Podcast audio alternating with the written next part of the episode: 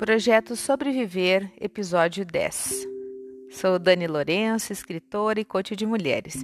Recebi a nobre missão de contar as histórias de 12 mulheres sensacionais que são sobreviventes de situações adversas e desafiadoras na perspectiva da partilha. Quando essas vencedoras compartilham suas histórias, inspiram-nos a vencermos os nossos próprios desafios. São exemplos de coragem, resiliência e certamente de muitas bênçãos que nos ensinam sobreviver em meio às adversidades. Com vocês, a décima história da Vivian Bobato. Fênix. Um dedo de prosa antes da história. Esse é o décimo episódio que escrevo para o projeto Sobreviver. É engraçado. Ao mesmo tempo que eu me sinto um pouco cansada e ansiosa, também começo a sentir saudades.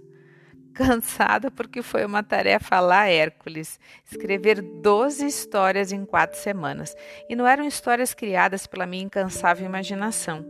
Foram histórias profundas que revelaram almas, que desnudaram dores e que falaram sobre vida e sobre viver ansiosa porque sempre me proponho que o novo texto seja tão bom quanto o anterior.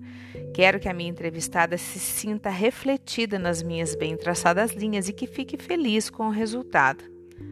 A perfeccionista que habita em mim saúda a perfeccionista que habita em você. E as saudades? Bom, nem requer muita explicação.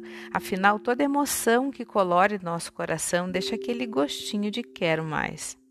Mas bora falar da Vivian. Peguei o celular para fazer videochamada, acreditando que nada mais me surpreenderia. Sabia de nada, Dani inocente.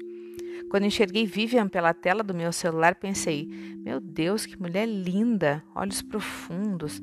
Parece aquelas modelos da revista Cara, sabe como? O que será que ela vai me contar? Uma história perfeitinha.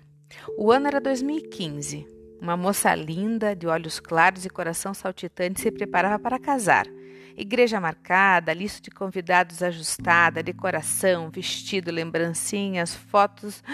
Ufa, uma lista interminável de itens para checar. Eita! Vivian, a moça linda, quase havia esquecido do pré-nupcial. Sabe como é, né? Era mais para desencargo de consciência. Que poderia dar errado? Ela casaria com o amor da sua vida, moraria em um apartamento muito fofo, curtiria a vida dois por apenas poucos meses e logo receberia a cegonha. Ela sempre quis casar e tal, mas seu maior sonho era ser mãe. O que deu errado? Faltava pouco tempo para o casamento quando Vivian recebeu um telefonema do consultório do ginecologista. A secretária do médico solicitava sua presença para uma conversa com o doutor. Vivian estranhou muito aquela ligação e avisou o noivo. Decidiram que iriam juntos à nova consulta. Chegando ao consultório, foram imediatamente conduzidos à sala do médico. Vivian começou a suar frio. Aquela voz interna que cada uma de nós tem berrava o coração dela. Perigo à vista, perigo à vista, perigo à vista. É doido como muitas vezes a gente põe e Deus dispõe. Basta uma fração de segundos e nossos planos, projetos, cronogramas são desconsiderados pela vida, que nos apresenta uma nova realidade sem chance de Ctrl Z. As notícias não foram nada boas. Vivian fora diagnosticada com câncer de ovário bilateral, um tipo de câncer extremamente letal em pacientes jovens. A cirurgia era urgente. Sonhos desfeitos. Vivian ainda está sentada na cadeira em frente ao médico, mas a voz dele parece muito distante. Ela capta apenas as palavras oncologista, urgência e infertilidade. Não lembra como chegou em casa, não lembra quando chorou, não lembra quando sentiu um desespero tão grande na vida. Os sonhos, um a um, vão sendo desfeitos como castelos nas nuvens. A festa foi cancelada, o vestido devolvido, as lembrancinhas jogadas no lixo. Toda a energia e esforços, inclusive os financeiros, deveriam ser para o tratamento de Vivian. O início de uma saga. Vivian não aceita a ideia de que não poderia ser mãe. Contrariando as orientações do gineco, consulta vários médicos até encontrar um que aceitasse salvar um dos seus ovários. Depois de semanas de busca, ela encontra um oncologista que concorda em salvar uma das pontes que a levariam à maternidade. Ele solicita exames e orienta de modo preventivo que sejam colhidos óvulos para serem congelados e marca a cirurgia.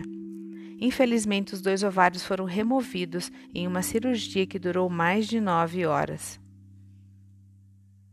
Um deserto. Tem certas fases da vida que parecemos andar em um deserto, eh, deserto árido e seco.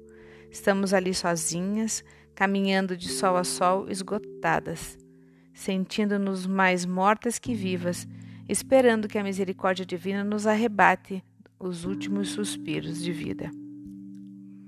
Vivian viveu seu deserto. Seguiu com o tratamento se sentindo morta por dentro, seca. Não podia ser mãe, logo não era também mais mulher. A dor inundou sua alma. Veio a depressão, as crises de ansiedade e a síndrome do pânico. Seu alento? O trabalho, o companheiro e a família.